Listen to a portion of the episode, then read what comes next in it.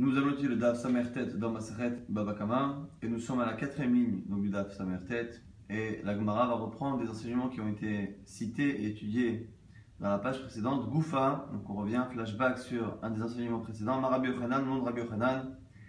Gazal Velon Itiashu Alim. Lorsque quelqu'un a volé un objet et que les propriétaires n'ont pas renoncé à récupérer l'objet, Shnehem, les deux personnes, c'est-à-dire le propriétaire et le voleur, Einan Yecholim Lehagdish ne peuvent pas sanctifier l'objet et le réserver au Betamikdash. Pourquoi? Zé, les fichiers Noshelo, le voleur, parce que l'objet ne lui appartient pas.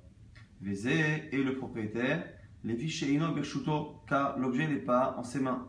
Donc ici on nous apprend que pour sanctifier un objet, il faut à la fois en être le propriétaire et à la fois l'avoir sous la main. Ça c'est ce que l'on apprend ici de Rabbi Yochanan. Et Shtom Lagmara va objecter.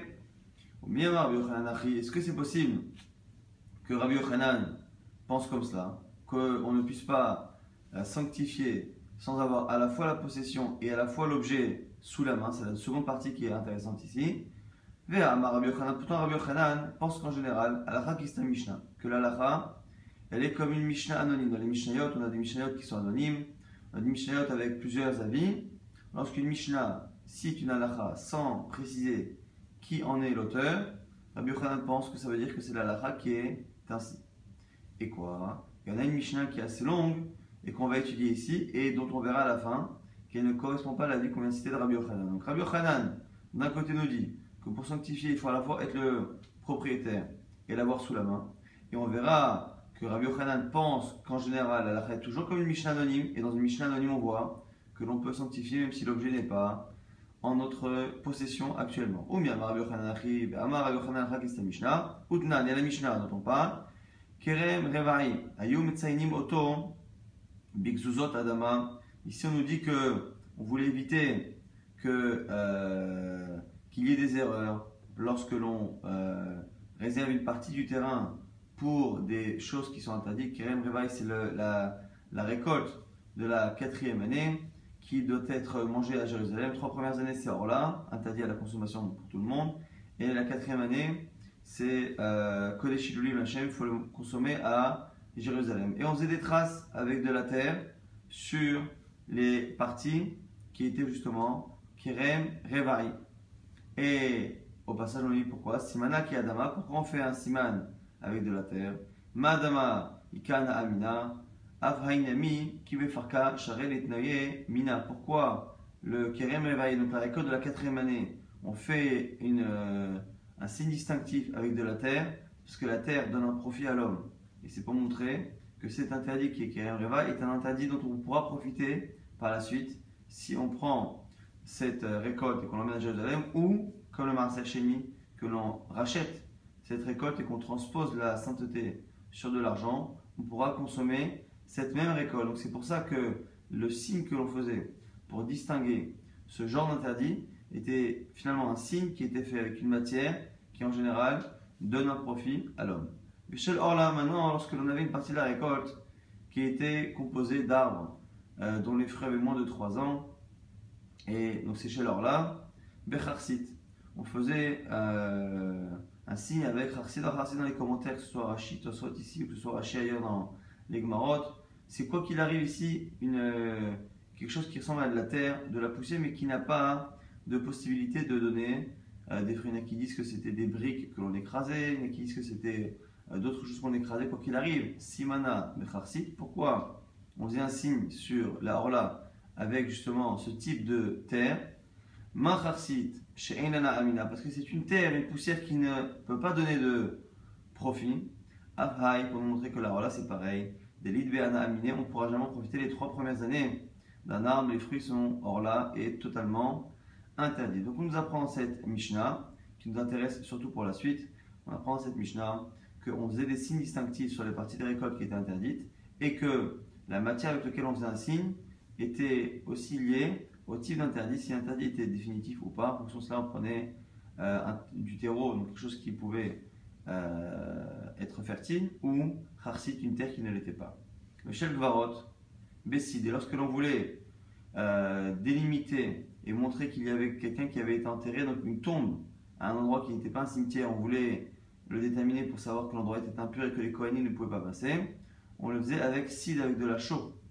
Simana de Rivar, Kaatsamot. Pourquoi? Parce que la chaux est blanche et que le blanc rappelle les os et c'est les ossements qui restent en général dans la tombe et c'est les ossements qui donc créent l'impureté puisque c'est la seule partie qui reste.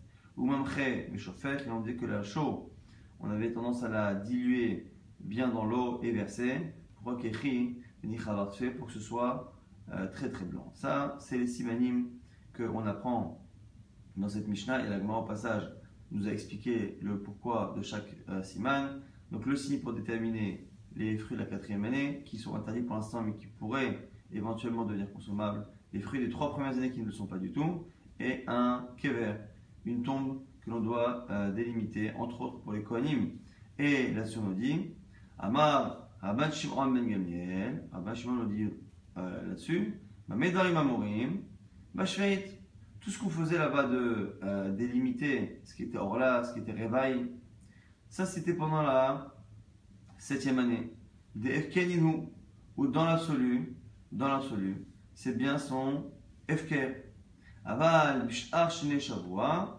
mais les autres années du septennat, Allah Itehu la Racha, Viamut, laisse le Racha, laisse le fauteur et qu'il meurt. C'est-à-dire que ici, lorsque quelqu'un faisait un signe, dans son terrain. Lui savait quel était l'arbre qui était la troisième année, ou de la deuxième. Il savait quel était l'arbre qui était de la quatrième. Donc pourquoi faire un signe? Il fait un signe pour les personnes extérieures.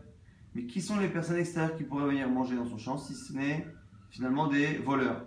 Que nous dit Rajbag? Rajbag nous dit que cette idée-là de faire un siman pour éviter que les gens se trompent, on ne le fait que si les gens qui se trompent peuvent être des honnêtes gens. Donc c'est la septième année, c'est la shahid les euh, récoltes sont FKR pour les pauvres. Et comme c'est FKR pour les pauvres, c'est autorisé, on a peur que le pauvre, finalement, alors qu'il croit que c'est autorisé parce que c'est la septième année du cycle du septennat, il ne sait pas que l'arbre en lui-même est dans son cycle personnel de la des trois premières années ou de la quatrième année. Et donc, pour éviter que le pauvre faute, on met un signe. Il nous dire Par contre, si on est dans les autres années du septennat, ou dans tous les cas, la récolte est interdite à un étranger puisque c'est la mienne et que celui qui vient la consommer transgresse un interdit très grave, s'il vient en tous les cas faire un interdit très grave, moi je n'ai pas à faire en sorte que ce voleur qui vient de voler ne transgresse pas en plus un problème de réveil ou un problème de... Or là, c'est ce que nous apprend ici Rajbag, c'est qu'on ne tient pas compte. On ne fait pas en sorte que le voleur fasse moins de Issou. Et par rapport à ça, on dit, on termine, Manichim et et Omrim. Et les tsnoim, les gens qui étaient. Euh, c'est quelqu'un qui normalement est euh, discret ou quelqu'un qui est euh, pudique. Mais ici, c'est une manière de dire que c'était des gens qui étaut des chassidim, qui faisaient nifni mishoratadim plus que euh, le minimum pour demander à tout le monde. Et eux, qu'est-ce qu'ils disaient? Ils prenaient de l'argent et ils disaient Kol anilkat, misé, mechulal, al, marot, zé. Donc ils venaient par rapport au Kerem Revaï, par rapport aux fruits de la quatrième année. Et à la fin de la journée, ils disaient voilà ce qui a été euh, consommé par des gens, je veux que finalement cette partie-là soit euh, rachetée. Donc il essaie de le faire de manière rétroactive, soit rachetée avec cet argent-là. Je transfère la kedusha cet argent de faire de, telle sorte à ce que les gens qui ont consommé Kerem Revaï n'aient pas justement fauté. Et donc en tout cas on voit ici, surtout à la fin, même si c'est Rajbat qui parle, on voit en tout cas à la fin que les snoim, on a parlé donc du fait de faire des signes pour Kerem Reva et pour euh, Orla pour les Gvarot. Après Hashbag, nous fait une différence entre les années où celui qui mange est un voleur ou pas. Ça, c'est pas tellement notre sujet, mais à la fin, en tout cas, on voit qu'à certains moments, les Tznoim, les Chassidim, les gens qui étaient euh, particuliers, avaient tendance à la fin d'une journée à prendre de l'argent et à transférer la Kedusha de ce qui a été mangé, quand la dit 4 au passé, ce qui a été mangé, transférer cette Kedusha sur de l'argent. Or, ces biens-là, cette récolte qu'ils sont en train de racheter, ils ne l'ont pas sous la main, puisque par définition, ils sont en train de transférer la kedusha des fruits qui ont été volés, ou qui ont été pris par des pauvres, ou qui ont été mangés, de la transférer sur de l'argent. Donc ils sont en train de changer le statut de fruits qui n'ont pas sous la main. Or, nous, on avait un Rabbi Yochanan que celui qui a son objet qui a été volé, il ne peut pas le sanctifier Parce que même s'il est à lui, il est chez l'eau, il n'est pas virchuto, il ne l'a pas sous la main. Donc là, ici, on devrait dire la même chose. Comment ces Tsnoim, à la fin de la journée, pouvaient, non pas sanctifier, mais au contraire, enlever la Kedusha des fruits qu'ils n'ont plus sous la main, alors que Rabbi Yochanan pense que on devrait tenir comme cette Mishnah. Et euh, parce qu'il dit que Alakha est Mishnah. Et de côté, lui pense qu'on ne peut pas sanctifier ou pas, ou désanctifier ce qui n'est pas euh, sous la main. Ici, tu veux me répondre. Mantana, qui a enseigné la fin de la Braïta? C'est Rabban Shimon Ben. Rappelez-vous, dans la, fameuse Mishnah, on a les simanim, les signes pour Kerem Reva et pour Orla et pour Vaot. Après, on a une halakha de Rajbag. Et après, on reprend de manière anonyme. Si tu veux me dire que même à la fin, lorsque c'est anonyme, c'est encore Rajbag qui parle, et quoi? Rabbi Yochanan qui est lo ama. Et tu veux me dire que peut-être que Rabbi Yochanan, quand il a dit que la est comme une Mishnah, où il y a un seul avis, c'est quand c'est un avis anonyme, mais pas quand c'est un avis qui est cité, parce que ça montre que finalement il est seul contre tous, c'est pas vrai. Pourquoi? Ben, Amar, Rabba, Barbachana, Amar Rabbi Yochanan, pourtant Rabbi Yochanan lui-même a dit par ailleurs que Kol Makom Shishana Rabbi Shimon Megamiel Bemishnato, tout endroit où il mentionnait Rabbi Shimon Megamiel, Alakha Kemoto, Alakha comme lui, route, en dehors, deux, trois cas qu'on ne va pas étudier ici, mais qui ne sont pas notre cas. Route Mi'arev, Tsaidan, ou Ayaharona, donc trois cas de Arev, Tsaidan, ou Ayaharona. Donc ici on est totalement bloqué. Pourquoi? Parce qu'on a d'un côté Rabbi Yochanan qui nous dit que lorsque quelqu'un a un objet qui est volé, ni le voleur ni le propriétaire ne peuvent le sanctifier. On ne peut pas le changer le statut de Ekdesh ou pas d'un objet lorsqu'on n'a pas un objet qui nous appartient, à la fois qui nous appartient et à la fois qui est dans notre domaine.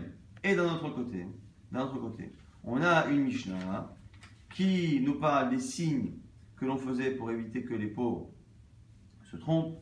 Et après, on a Rajbag qui parle. Et à la fin, on a la Mishnah qui reprend la parole de manière anonyme. Et que l'on pense à la fin que ce soit Rajbag ou que l'on pense que ce soit la Mishnah de manière anonyme, quoi qu'il arrive, on a un problème avec Rabbi Yochanan. Pourquoi? Parce que cette fin de Mishnah nous dit que à la fin de la journée, les Tznoim, les Chassidim, prenaient de l'argent et transféraient la Kedusha des fruits qui ont été pris et qui ne l'ont plus sous la main et les transféraient sur l'argent. Et que ce soit de manière anonyme que l'on s'exprime dans la Mishnah, ou que ce soit Rajbag, c'est un problème. Pourquoi? Parce que Rabbi Yochanan pense que la lacha est comme une Mishnah anonyme et il pense aussi que la lacha est toujours comme Rabban Shimon Megamiel. Et comme il pense que la lacha est toujours comme Rajbag et comme un anonyme, que la fin de la, Mishnah soit l'un ou soit l'autre, quoi qu'il arrive, il doit tenir comme cette fin de Mishnah qui nous dit que après la fin de la journée, les Snoïm pouvaient enlever la gdoucha des fruits qui ont été consommés qui n'ont plus sous la main, et c'est en contradiction avec cette Mishnah qui nous dit, c'est al Rabbi qui nous dit qu'on ne peut pas sanctifier si on n'a pas le fruit ou l'objet sous la main. Donc du coup on reste totalement bloqué. La Gemara propose Amre, lotema kol anikat misé, et la ema kol amitlaket misé.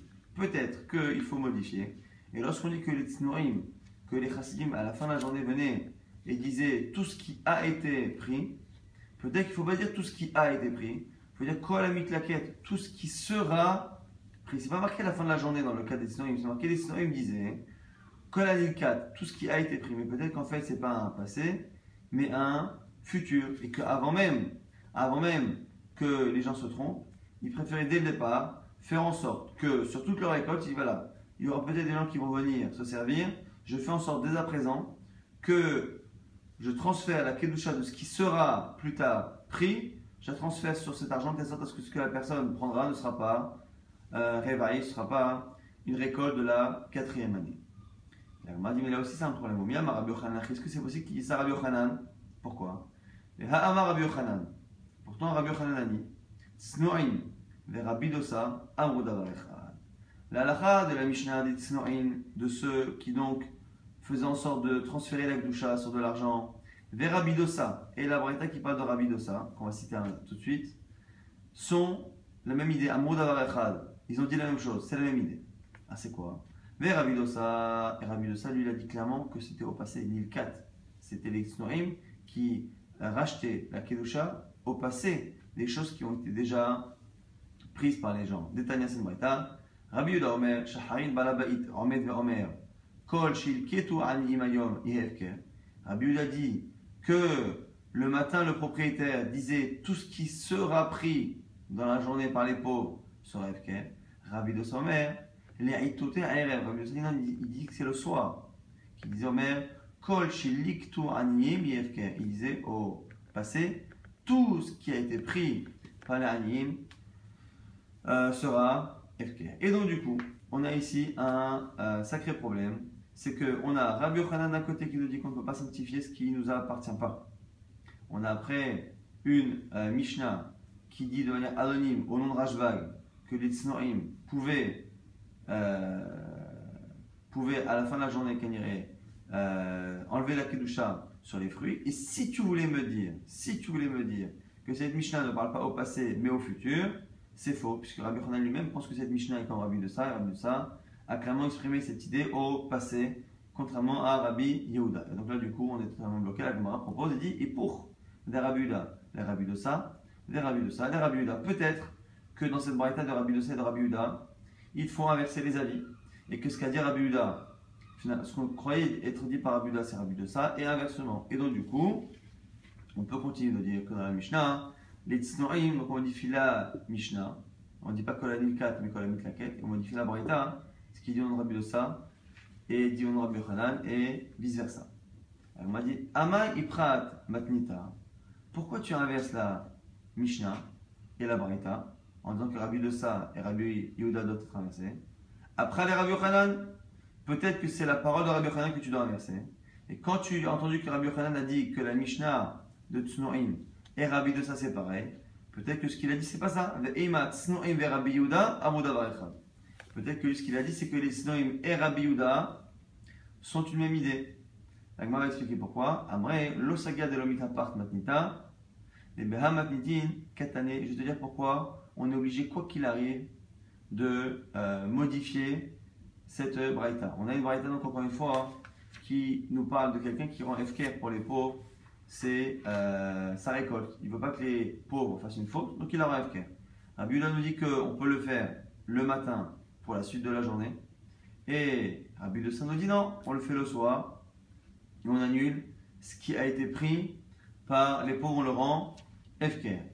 Et on est obligé d'inverser, nous dit la Gemara. Pourquoi? Parce que sinon, les Mehamatnitin, Katane, des Hitler Rabbi Yehuda, Brera. Puisque si on garde la version d'origine, Rabbi Yehuda nous dit que le matin on le faisait pour la journée. Ce qui veut dire que Hitler, Brera, il a cette notion de Brera. Or, Shema'ina le Rabbi Yehuda, Beralma, des Hitler, Brera. On sait que Rabbi Yehuda ne pense pas Brera. Quel est le, cette halakha de Brera qu'on a vu à quelques reprises récemment? Brera, c'est lorsque l'on a un événement futur est-ce que l'on peut faire dépendre un choix actuel d'un événement futur?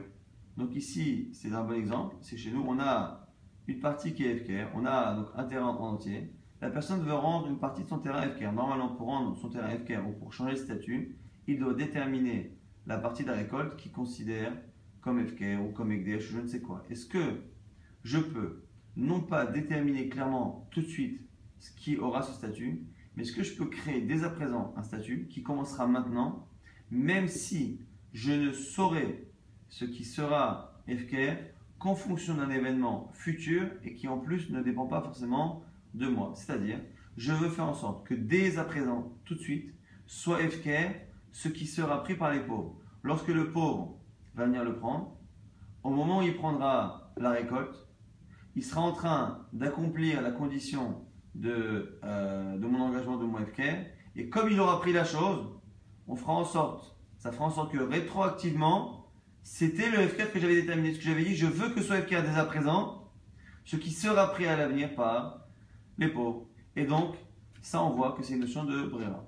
Donc ici, en fait, on voit que la marquette Rabiuda et euh, Rabidosa est liée à deux problèmes.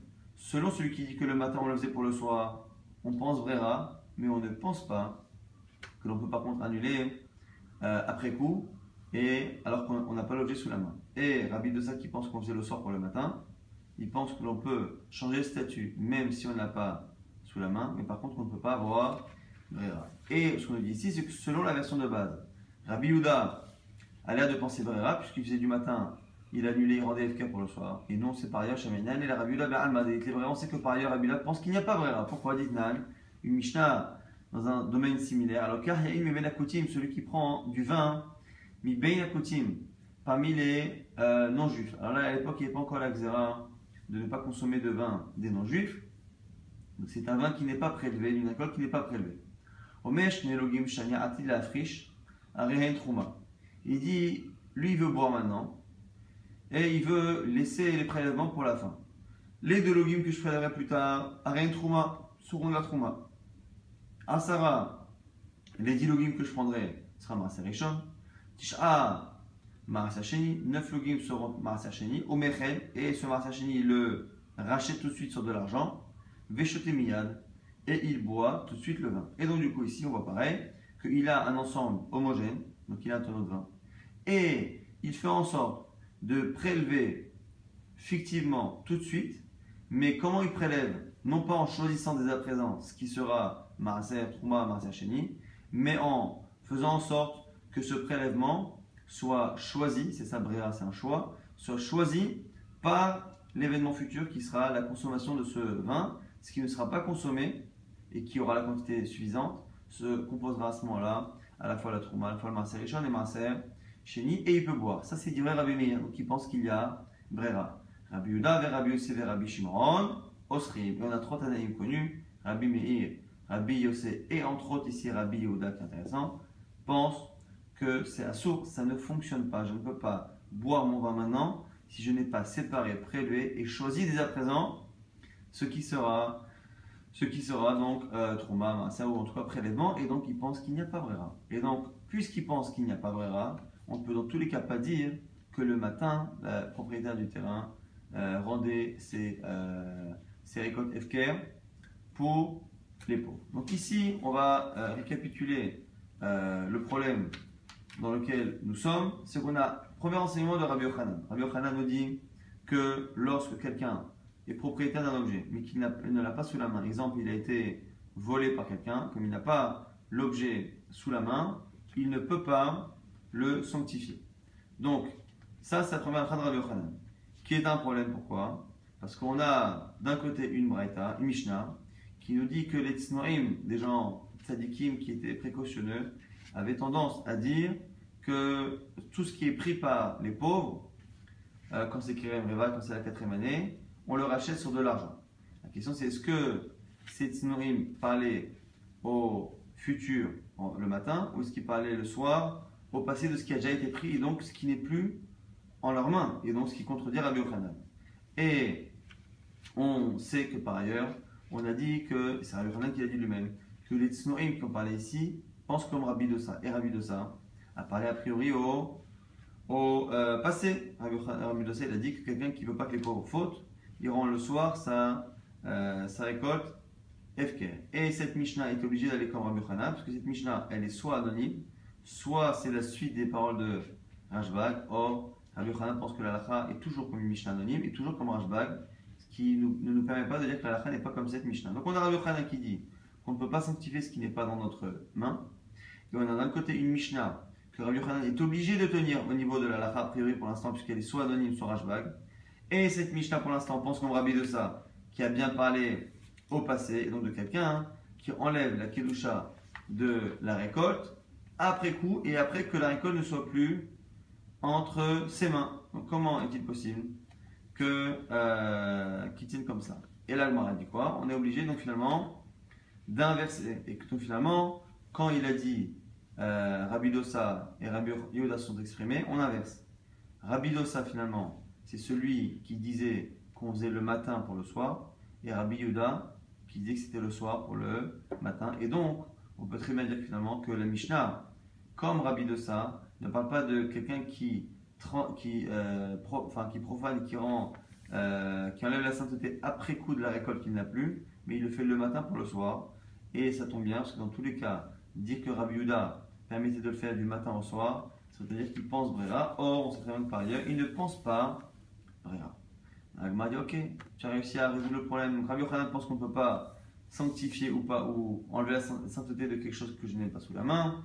La Mishnah qui avait l'air de dire qu'on pouvait le faire après coup, elle ne parle pas après coup, mais elle parle le matin. Et quand tu as dit que c'était comme Rabbi de ça, il faut inverser Rabbi de ça et Rabbi Uda, que dans tous les cas, Rabbi Uda et Rabbi de ça, si on les inverse pas, on ne comprend plus Rabbi Uda. On dit ok, très bien. Amri sauf sauf. Amai kaiprat la le matnitin. Mishum de kasha de Rabiuda de Rabiuda. Donc, m'a dit attends, pourquoi tu inverses la braïta? Parce que tu as une contradiction entre Rabiuda et Rabiuda. Que Rabiuda, si tu dis qu'il autorise à enlever le statut le matin en fonction de ce qui se passera le soir, c'est qu'il pense Brera, c'est pas possible parce qu'il ne le pense pas dans Maaser et dans là-bas le Yahin chez Benakoutim.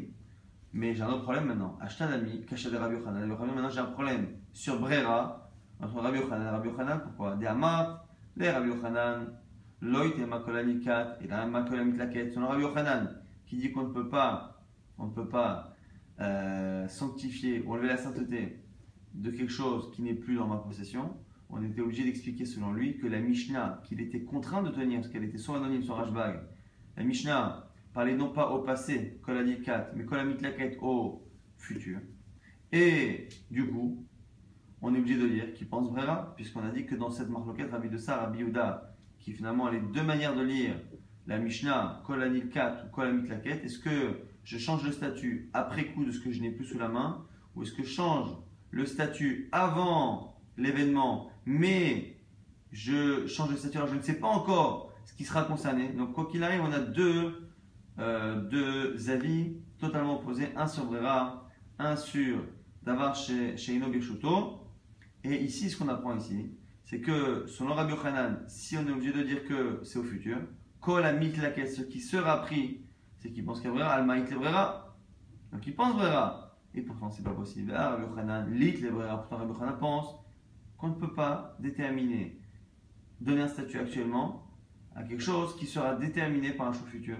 Amar Rabbi Amar Rabbi car Rabbi dans Rabbi Yochanan, Ha'achin shechalku la en, lorsqu'il y a un héritage.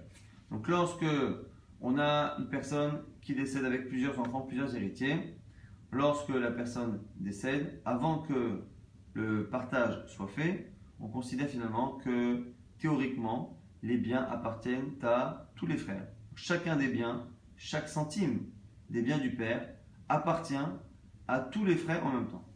Dès que les frères décident la halukha, donc la, euh, le, partage euh, des biens, la répartition des biens, à ce moment-là, chacun devient propriétaire. Maintenant, quel est le statut donc de, euh, de chacun des frères? Est-ce qu'ils sont propriétaires à 100% ou pas?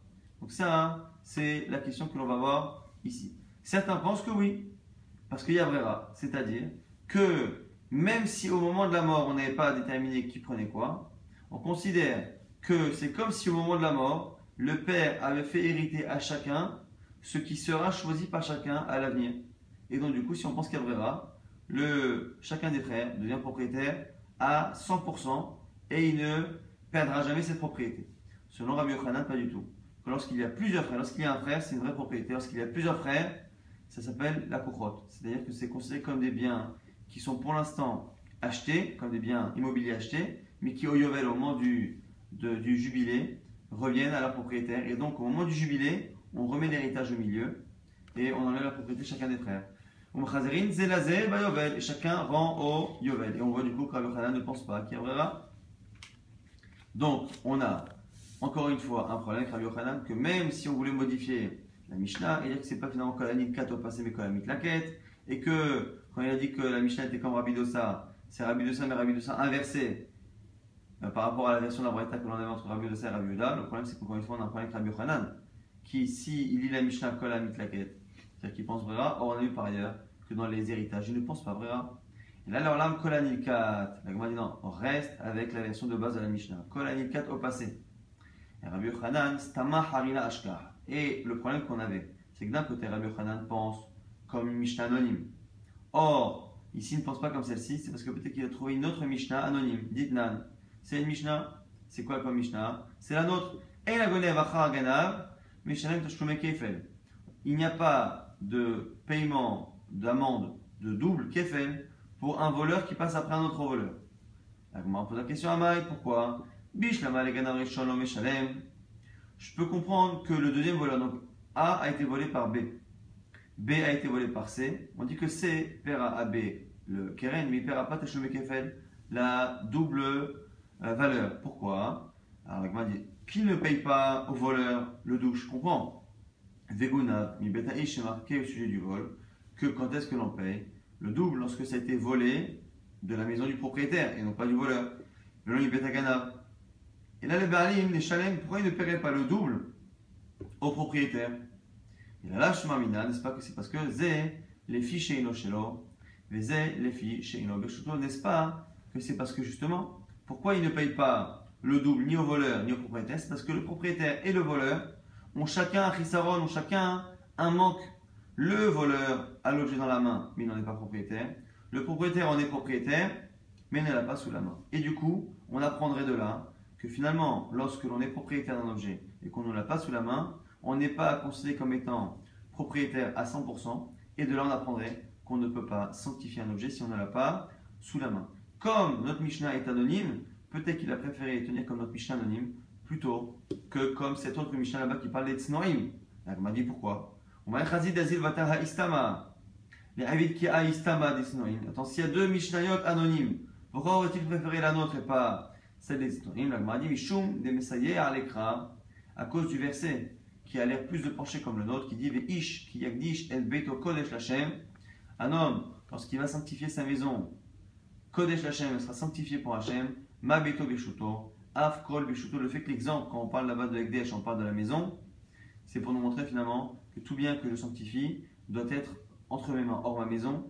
Elle ne part jamais de mes mains, entre guillemets, elle est toujours en possession physique. Et donc, c'est la raison pour laquelle on, préférera penser comme la euh, Mishnah anonyme de chez nous. Et c'est pour ça que finalement, Rabbi Yochanan peut penser qu'on ne peut pas sanctifier ce qui n'est pas dans notre main, puisqu'il apprend ça de notre Mishnah, et que c'est plus fort que l'autre Mishnah anonyme que normalement il aurait dû écouter, si ce n'est que notre Mishnah anonyme a l'air de dire différemment. Maintenant, la suite d'Amar Abaye, Ilav d'Amar, Rabbi Yochanan, Snoim, Rabbi Dosamo d'Avarechad.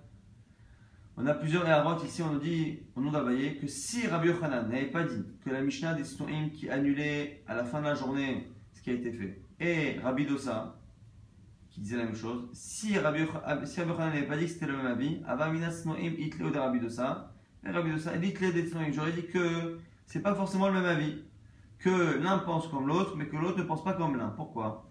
Snoim, Itleo de Rabbi Dosa, ceux qui disaient Snoim, donc ceux qui, euh, le soir, par Tzidkout, euh, faisaient en sorte de euh, racheter la doucha de ce qui a été pris, ils pensent comme Rabbi de ça. Pourquoi? Parce que Rabbi de ça parle des pauvres et les Tznoim faisaient ça pour les voleurs.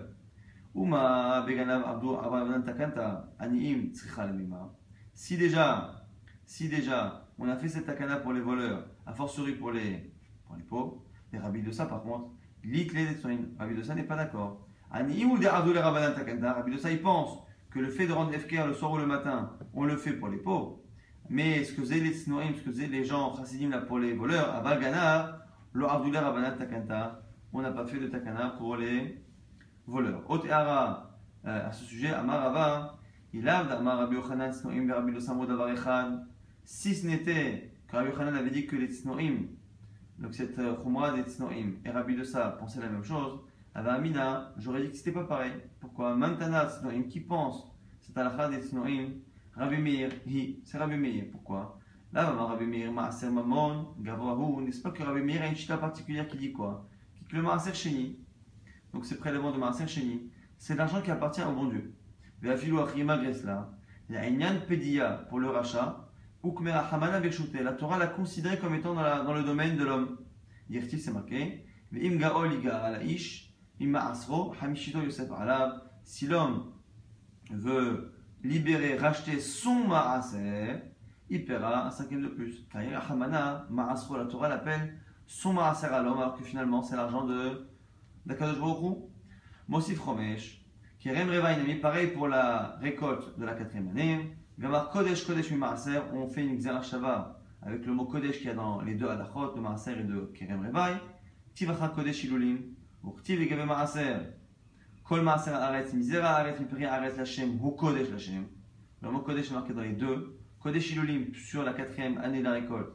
Et pour le Maaser, on dit Kodesh Lachem. Pareil, Ma Kodesh Yeftiv Gabe Maaser. De la même manière que pour le Maaser, comme on vient de le dire à l'instant. Même si ça appartient à Hachem, au sujet du rachat, on le considère dans la propriété de l'homme. Kodesh Nami, pareil, pour l'autre Kodesh qui est la quatrième année de la récolte, Yestiv Gabe Kerem Reva qui est marqué pour la quatrième année. Afalgav, Delav Mamon Nidehu, même si c'est pas son argent. La Enyan Achoule Ukme, Rahavana Beshute pour le, euh, le rendre euh, Chol. La Torah l'a considéré comme étant à lui. Deha Kiite Beshute Nami, Halav Didehu, Deha Matsimechen. Donc on voit ici quoi On voit que même si dans ce cas-là, les objets ont été euh, volés, même si ce n'est pas dans son domaine, il peut le racheter. Hamatsi mechi, mishumachi matsi mechi.